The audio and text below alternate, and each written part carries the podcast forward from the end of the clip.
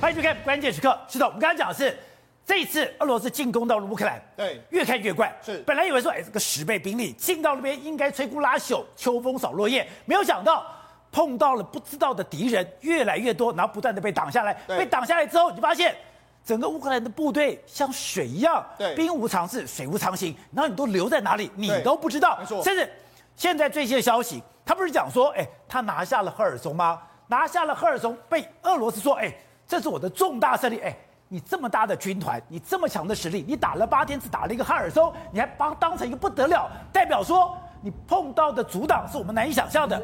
更妙的是，进到赫尔松以后，消息出来了，是本来是讲，导播我们看这画面，看这图，进到赫尔松之后，本来想说我就要把旁边的奥德萨拿掉，旁边的奥德萨拿掉以后，我把周边城市，然后我就控制黑暗，控制黑海以后，我就一路往北。可是进到赫尔松之后，他竟然就停了下来。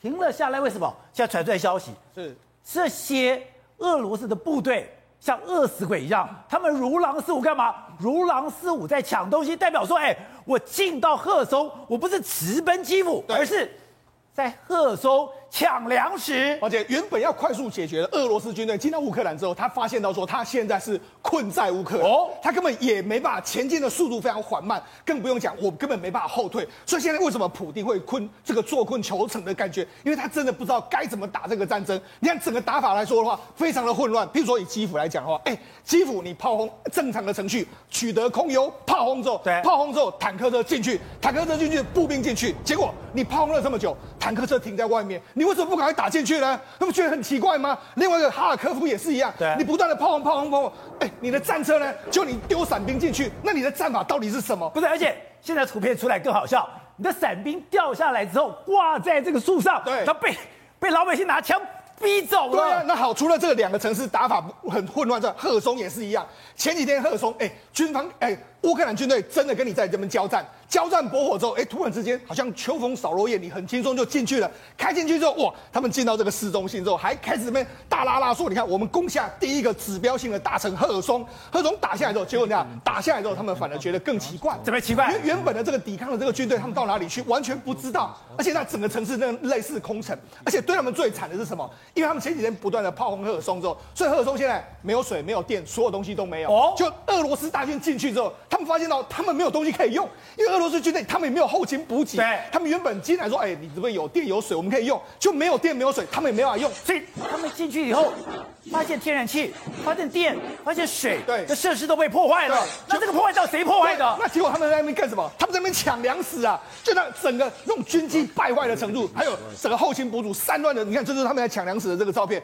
你就知道现在整个这个俄罗斯军队似乎是已经完全有一点不知道再怎么打这场战的这个感觉了。而且我跟你讲讲，哎。本来听到赫尔松的市长讲，哎，我们不要抵抗，你不要去跟这些军人作对。我想你怎么那么孬？对。后来看到更多的消息是，对，现在恐惧的反而是俄罗斯，对，因为他们讲进到这个城。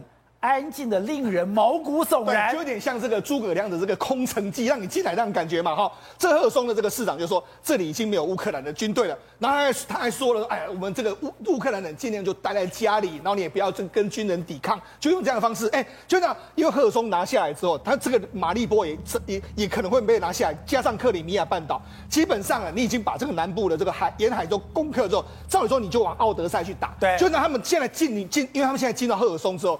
整个诡异的气氛让他们不敢往奥德赛停住了。对，那他们整个进军的这个进去，你看整个赫尔松都有很多俄罗斯军人都去了嘛，就去了之后，他们发现到我刚才不是讲吗？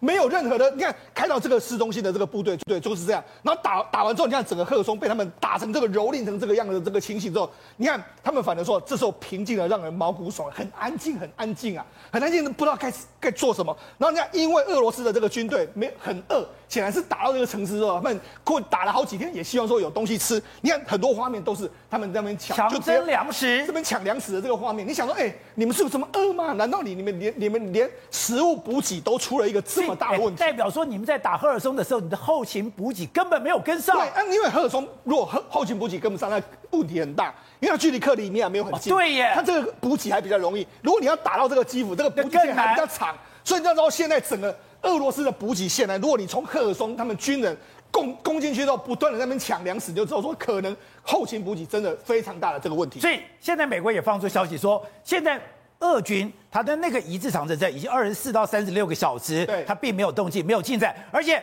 他讲哦，我觉得这更妙，哎，你都已经兵临城下了，你都要跟人家作战了，结果美国国防部发言人怎么讲？他说他们现在要重新组合、重新部署兵力，还有重新评估作战计划。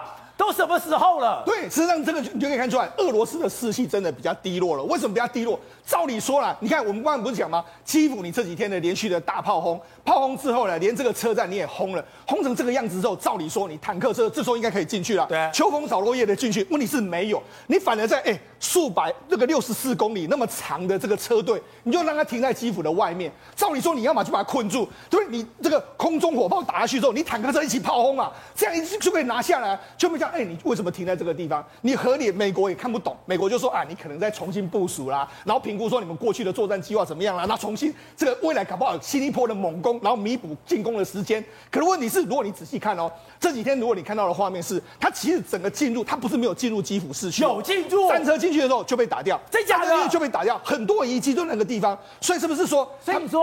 在进到了基辅的路上面，对，有很多报废的装甲车，这些装甲车是被打坏掉的，打坏掉谁打的？对，所以是不是说，哎、欸，他们这个美国是说一套，说哎，你们要评估，但是搞不好是很多不知名的部队在那边打嘛，所以你看美国用这样方式，所以为什么普丁会是这个表情？他想说，哎、我的军队照理说是秋风扫落叶进去啊，可问题是被打。被打，我不知道被谁打。那而且我现在后勤补给又出了问题，所以现在整个可以说是俄罗斯的军方是一团乱的这个局面。好，那刚刚讲到了，现在这样的一个集结，现在大家担心说，普丁会不会更小灯秀可以发了一个大杀招呢？对，实际上目前为止来说啊，除了在这个基辅的保卫战之外，这个这个哈尔科夫也是一样。你看哈尔科夫，我们刚刚不是讲到吗？你看哈尔科夫，你看俄哈尔科夫的市长说。俄军攻势从未停过。哦，俄军将这个哈尔科夫投入最大兵力，最大最大兵力在这里。照理说你要拿下来嘛，而且呢，因为哈尔科夫这个地方离这个卢甘斯克跟顿内兹克这个乌东是很近，对，然后这个地方距离这个罗斯也很近。照理说你这个这个地方是讲俄文的，哦，对，照理说你应该轻松拿下豆定尼甘，就反而你在这个地方打了，哎，宝杰，我们前几天讲他们曾经攻克，攻克之后被打出来之后，现在又投入这个大批的军队，连空降兵都去了，而且他们还投入什么集束弹也丢在那边，然后炸弹。之父也丢在那边，全部都丢在那边，很多这个这个真空弹都丢在那那个地方，哎，爆炸一大堆啊！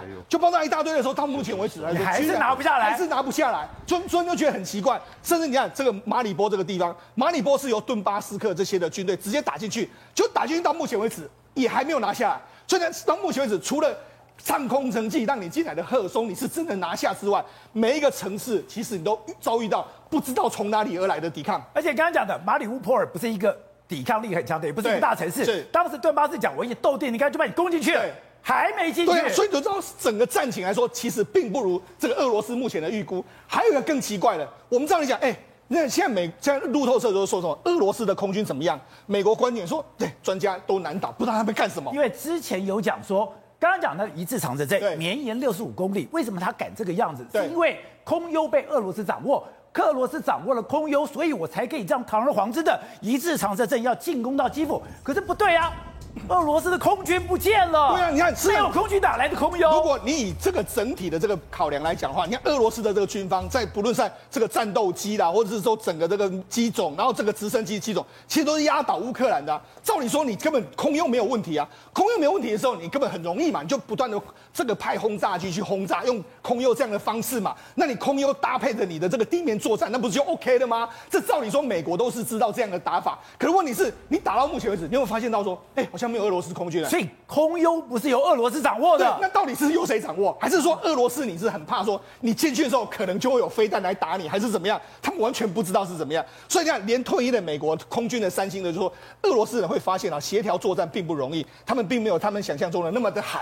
也就是说，你要空军跟陆军互相的搭配，空军跟装甲军互相的搭配，好像你没有这样子。然后他甚至在说什么？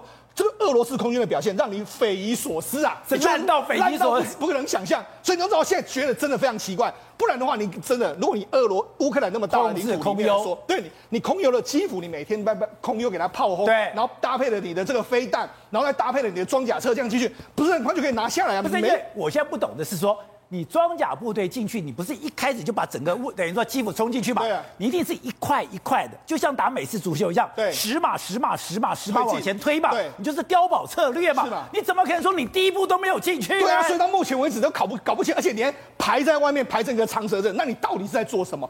那美国完全看不懂，唯一的合理解释就是他们现在整个后勤补给真的出了很大。我觉得不是美国看不懂，是美国这样子在笑俄罗斯。对，好，那除了这个之外，因为为什么我们说这个后勤补给有问题？如果我们看到很多画面，除了路上有所谓被打掉了这个装甲车之外，其实还有很多装甲车，还有很多装战车，它其实是好的哦，它就装丢在那个地方。所以好的装甲车，那要么就是说你的这个战这个士气非常低迷，你根本不想打；要么就是说你可能这个这个后勤补给完全没有了。好，那为什么我们说会出现这样的局面？我们在这里可以很大胆的预估，我觉得呢，俄罗斯军方目前的一举一动已经完全被乌克兰或是被西方完全掌握住了。他的所有作战资料，我们刚刚讲说，哎，这个是日本驻乌克兰大使馆那公布的一个资料，大家晓得这个资料根本就是美国给的。现在不止如此，现在连匿名者，匿名者还讲说，哎，连他要怎么攻，对，攻的路线，看到没有？这些都是作战的图。对，他现在竟然现在透过匿名者，也就是这种网络的骇客，把。俄罗斯攻打乌克兰，所有的情报资料都给公布了。所以你看，事实上这个这个这个图片是什么？这个图片是日本公布的，就是说，哎，他们原本是三月二十号要公布，然后原本三月六号的时候要拿下乌克兰。那这里面有非常多代码，是不同的攻击的这个方式，比如说海军怎么打的。可是三月六号要占领乌克兰，全部都很清楚。那另外一个就是说，你看，这是某些城市的这个攻击的这个方向，连战车怎么来，然后怎么步兵怎么怎么布阵，全部都有，这些很详细的地图资料都有。那那宝姐，我问你，那这些是从哪里来？这些是匿名者是去哪里拿到的？那为什么？为什么？为什么普丁会觉得说，哎，我的军队明明进去的时候，为什么被打掉？因为你的路线我都已经知道很清楚。哎，你在你在暗，你在明，我在暗啊！我就一直这样不断的打你，不断的羞辱你嘛。所以为什么？为什么他要把长车阵摆在那边？或许他真的很害怕，进去之后又马上被歼灭嘛。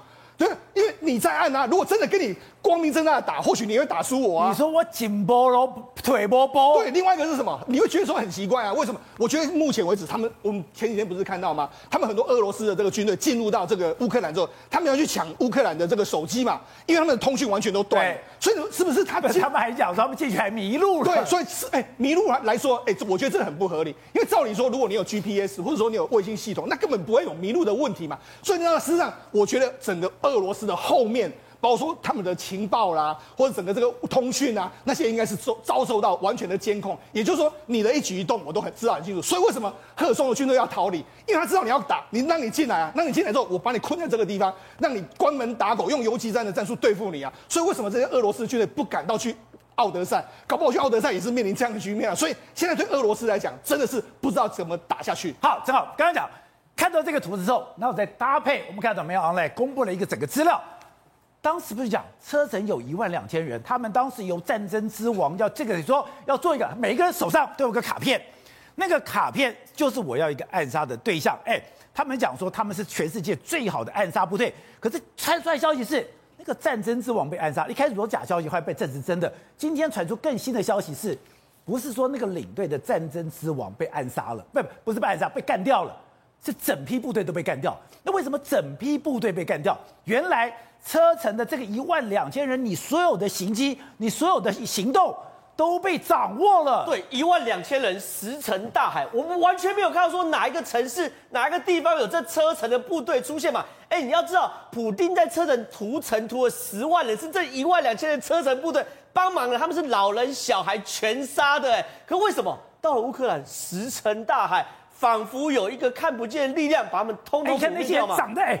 彪形大汉留的大胡子，好像非常凶悍，非常能征善战，结果就石沉大海了。他们不可能是假的嘛？他们不可能是弱鸡嘛？他们是真的杀人如麻的嘛？然后呢，现在乌克兰给出资讯是什么？要么说什么用汽油弹啦，要么什么阿嬷上战场啦，要么用拖拉机啊？你信 拖拉机、阿嬷、汽油弹可以让这一点二万的车臣部队不见？不可能嘛？所以现在大家都研判是有一个莫名其妙。不知道在哪里的力量在协助乌克兰嘛？哦，而且最离谱是，这车臣一一一万两千人部队之外，他另外派了一支几百人的精锐部队，他是要进去去要暗杀泽伦斯基的。结果这几几百人也全部消失了，被公布被抓到了。然后呢？你说那五百个要准备暗杀泽伦斯基的那个五百人也被杀了，也被杀了。你照理说车程好，他是明明着进来的，你可能可以挡得住。可这五百个人是。怎么混进去，然后怎么被抓？没有人知道。他要么被全灭，要么被活捉。而且乌克兰国防部长出来受访证实这件事哦，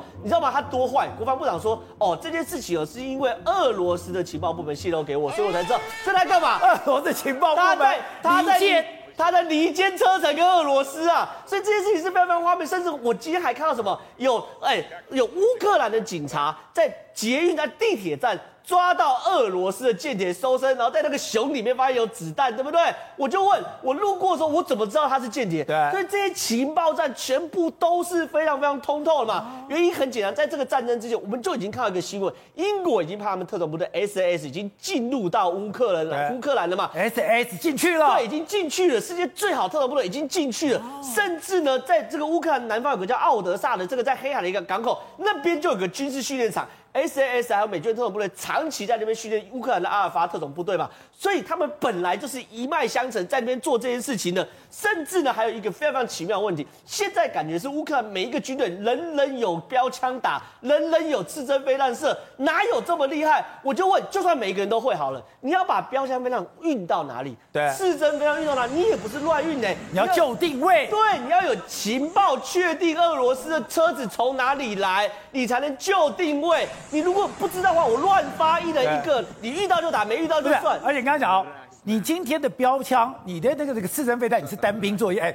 单兵作业是吧？头插两根草，满山遍野跑，你哪有办法比装甲部队还快啊？当然是这样嘛！我从东山跑到中和都远了，你如果没有目标，我怎么知道去哪里跑？所以这也很奇怪，就是俄罗斯一切的作战行为都被都被抓到，甚至哦，你像刺身飞弹打的是这个低空飞行的飞机跟直升机嘛，哦、对不对？直升机，你有可能是大家就扛着刺身飞弹看运气，哎呦，上面有个直升机会打下来吗？不会，你一定是知道它飞行的方向必经在哪里，才有可能打得下来嘛。所以这些都就打下来了。对，这些台都这些都这些就打下，你怎么？可能是运气好嘛？那怎么可能靠汽油弹嘛？所以这件事情是非常非常荒唐的。你们要知道，这个就是俄罗斯的直升机竟然被刺针飞弹攻击迫降了。对啊，被迫降不可能是运气吧？我刚好有个直升机从我头上飞过，我又刚好背上有个刺针飞弹，那我刚好打了下来，这直升不可能嘛？还有一个非常非常关键，宝杰哥，Starlink 怎么架设的？Starlink 是有分民用版跟军用版的。哦，今天 Starlink 是俄乌克兰的数位部长费多罗夫，不是。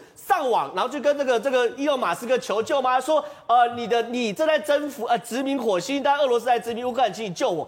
今天伊隆马斯克想救也没办法救，为什么？因为运到乌克兰是军用版的 Starlink 的接收台啊，那是军用版。这样讲，因为呢，正常 Starlink 就是我们想象，你基地台要先建，对，你基地台要先建的时候，你才可以有呃，你你的卫星效台打了下来，才可以这样连嘛，对不对？反正跟以前问过，怎么那么快就建，怎么那么快就建好基地台？对，我当时想说，怎么那么快？哎，我今天讲，然后呢，伊隆马斯克说好，我要给你，然后第二天。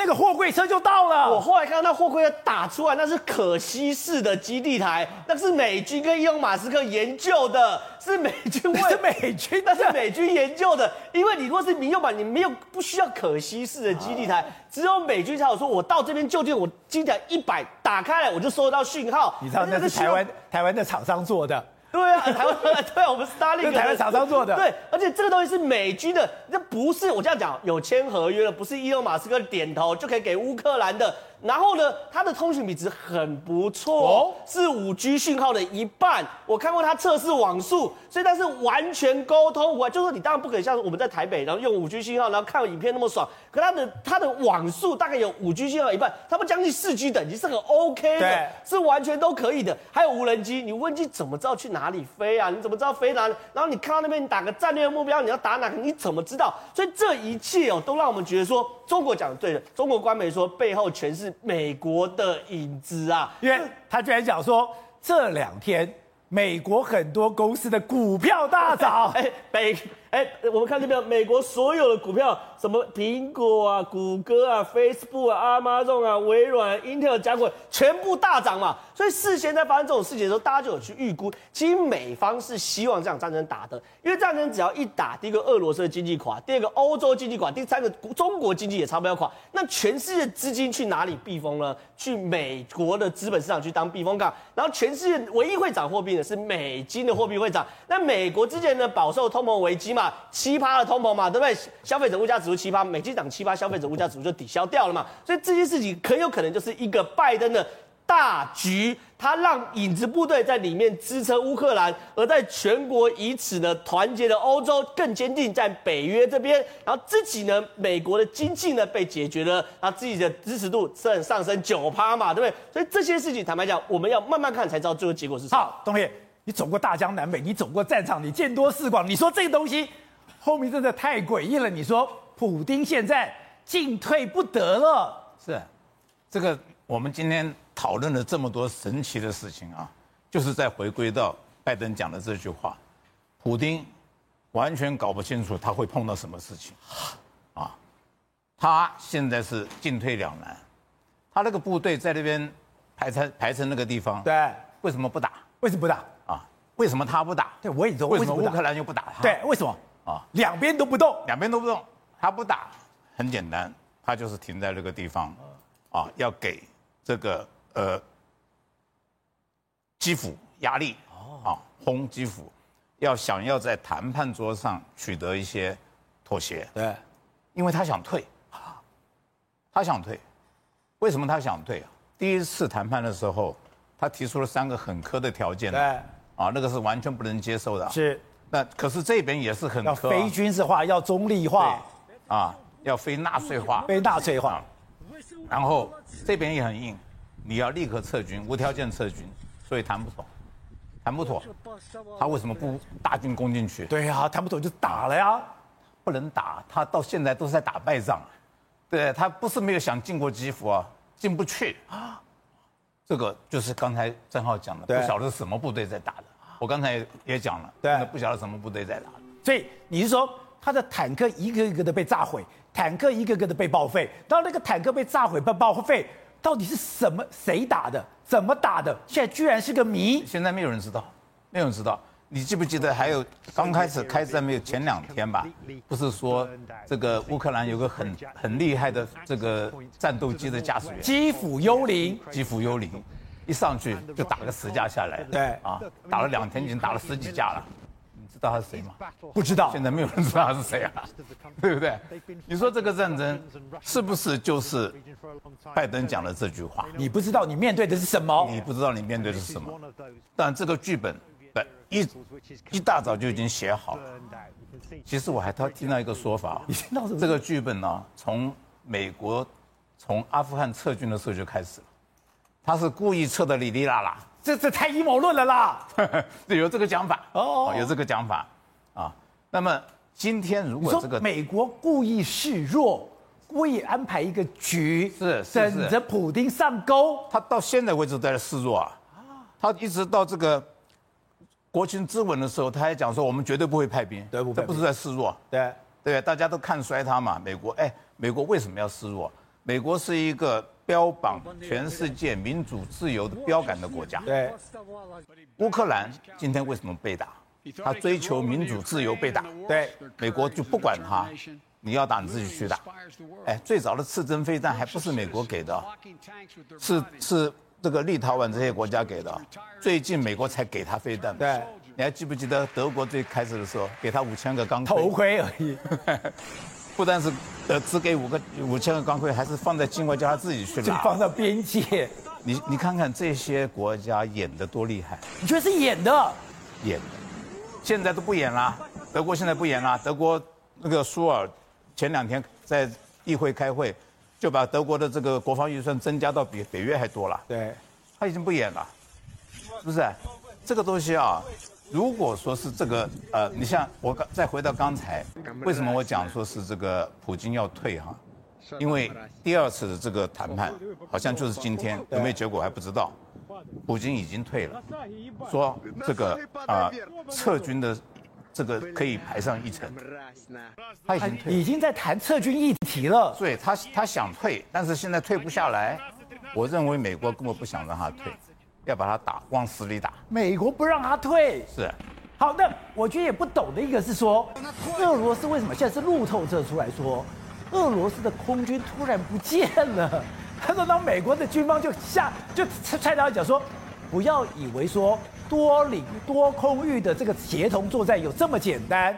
哎，美国跟英国一再讲了很多遍了，这个讲的多到已经是有点阴谋在里面了，说是我们绝对呃，我们不是要跟他开战啊。但是呢，美国拜登啊，在这个国情书里面讲了一句话，我们已经准备好了。啊，他讲了这句话，我们已经准备好了。就是除了你不知道你面对什么样的对手之外，我们已经准备好，我们已经准备。而且你做了一个非常错误的选择。是，然后你把你自己陷入到一个泥沼里面，完全是现在这个写照，对不对？完全是这个剧本的写照。这个战争如果是按照这个。拜登的这个讲法结束的话，这个会是战争史上一个太神奇的一场战争。美国没有派制服的军人一兵一卒出来，对，打赢了。好，那董事长，你之前就一直在问一个问题：乌克兰的军人呢？乌克兰的军人呢？你现在看到了俄罗斯的军队，你看到俄罗斯的坦克，你看到俄罗斯的飞机，可是你没有看到乌克兰的军人。结果他们就像水一样到处流来流去。对，这个这个是一个非常奇妙的战争啊！其实我应该今天可以非常肯定的讲说，这个战争已经结束了，胜负立判，大概已经确定了。什么？为什么确定呢？是宣布这个战争胜利的人是谁？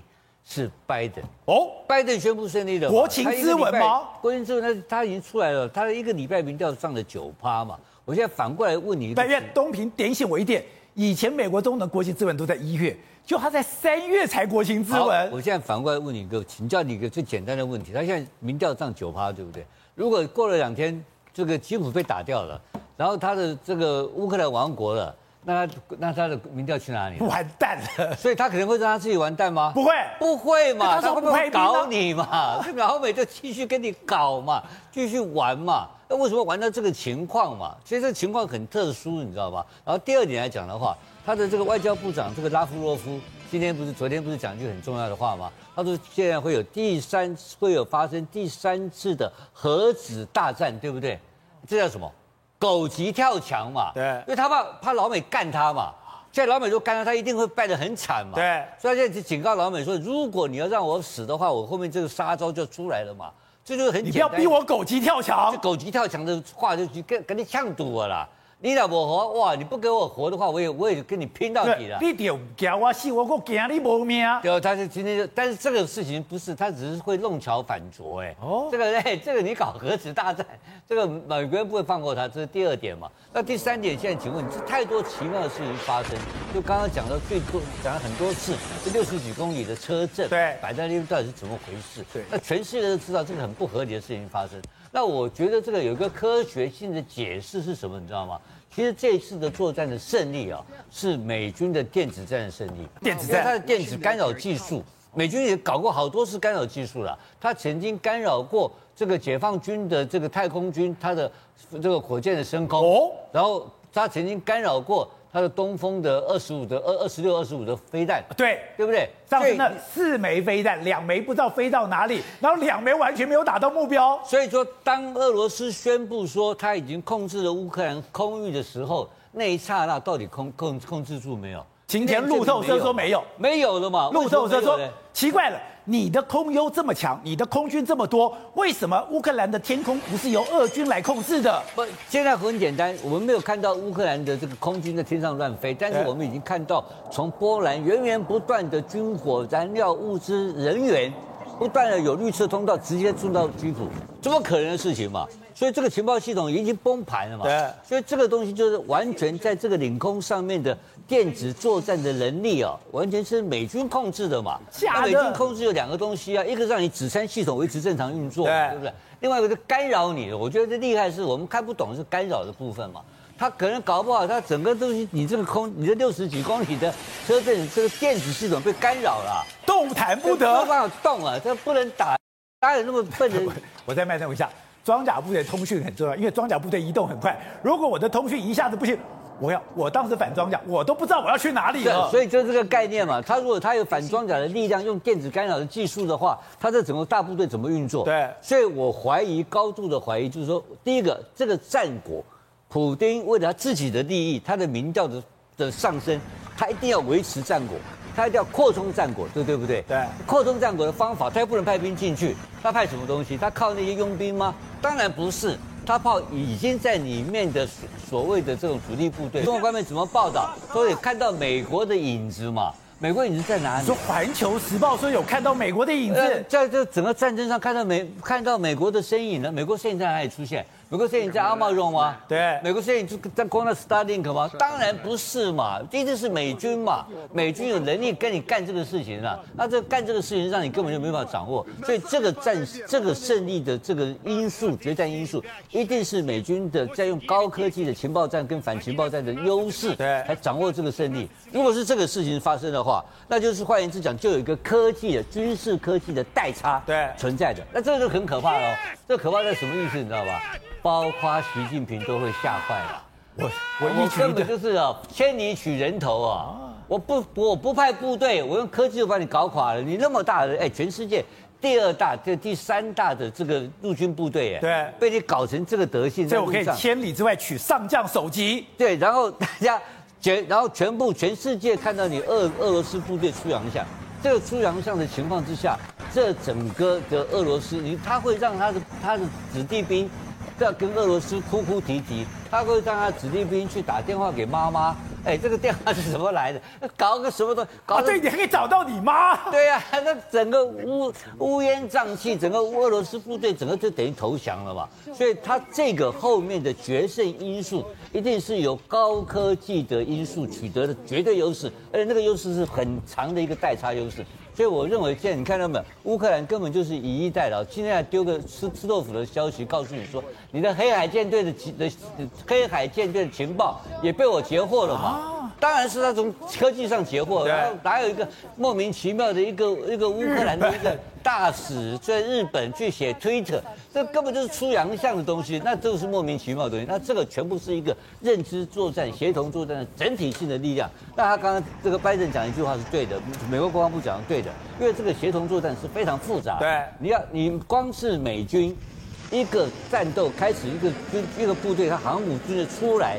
它的整个后勤，它的后勤，它的资源，那个的电脑的演算能力就已经非常非常的进步，一般的电脑是没有办法计算的。这个目前只有美军能够维持就有序的这种永生的力量，这个只有美军美国做得到。这一次俄罗斯，我觉得是在科技上的一个惨败。好，景惠，在这所有的新闻的发展里面，我最惊讶的是匿名者竟然公布了。俄罗斯所有的作战情报，而且这个作战情报目前看起来是真的，这也太可怕了吧？对，既然匿名者拿到应该都是真的东西哈。那问题是我们刚刚提到那么多哈，包含这个车臣的部队进去乌克兰之后，结果人都不见了，那不知道跑去哪里？这感觉好像乌克兰有一个幽灵兵团在里面的感觉哦。那你今天打了这个第三，打了这个赫尔松之后，结果发现到里面乌克兰军队也没有跑去哪里了，然后也看到一个是像空空城的这个概念哦。那似乎好像，我们再回顾一下前面讲说美军有提供像呃刺针飞弹啊，或者说有关其他的在反坦克的相关的装备的时候，其实问题是进到乌克兰之后，你看乌克兰长期以来都是使用俄罗斯的一个这个军事武器的，它的编装的武器都是马上就会上手，然后使用美军的这个东西使用那么顺手，那它差别很大吗？对，代表俄制武器跟美制武器差别很大吗？差别还是有的，就是说你的熟练度而且的精准度，一般来讲的话，应该是有人在教。什么叫有人在教？因为应应该从二零一四年的克里米亚。战争之后，一直到现在，经过八年时间，其实美国可能早就已经渗透到乌克兰内部的这个军事部门，要提供他们相关的一个种子教练，或者是相关的教练来教他们怎么去使用这些美制的武器。所以你看到现在打得很顺手，或者是说现在内部根本就是有美军在里面了。所以你说你说到底这个状况是怎么样？因为非常扑朔迷离。那你看到拜登好像老神在在，什么都知道的感觉啊，是不是早就已经有卧底在里面了？这就让大家非常起起疑啊，就是说今天是不是普丁哦？中了这个所谓的拜登那个计谋。今天第一个就是说，美国故意要让你打，告诉你说我不出兵，就是故意要让你来打，对不对？打了之后你又打不完，哼，打完打完之后你又撑不住，对，撑不住了你的政权也保不了，所以就变成说你现在是一连串的这样的一个这个设计好的一个所谓的设计，这样这是是点，就是说。已经突破了我们非传统的这个战争的这个模式。你看哦，现在连普丁什么旁边的亲戚他都不相信了，对，包含参谋总长或什么东西都把他开除掉，所有人都离他四公尺之外。对，像不像有一点像当年的曹操在赤壁之战的时候，把那个蔡瑁跟这个那个张允把他干掉，就是用。这个反间计的方式啊，所以现在就是说到美国这边的话，我今天不跟你硬碰硬，我改采另外一种模式，我不该用美军跟你俄军来相互对对撞，然后我用另外一种模式，我化身成乌克兰的军队，或者是我用计中计的方式，然后让你进入到一个包含空城计、什么计、什么东西用都用上了，你完全搞不清楚状况，对，让你这个普京发疯啊，简简单讲发疯。不过这里要特别小心哦，如果当普京发疯的时候，会不会动用到核子武器？战术型的核子武器是还是可以用到的，因为它还是可以让地面部队去做接收的动作，所以我们会非常小心说，是化学武器、战术型的核子武器是不是未来可能被真的抓狂了？对，就是抓狂之下可能不理智的一个作为。不过很多人都讲说啊，哎，这个这个俄罗斯应该有一套所谓的机制，旁边的将军们会力劝他不能用这个东西。但是事实上，在俄罗斯内部来讲的话，只有一个人讲的话说了算，就是普丁。那所以普丁如果下命令的话，我相信这个东西来讲很容易就启动起来了。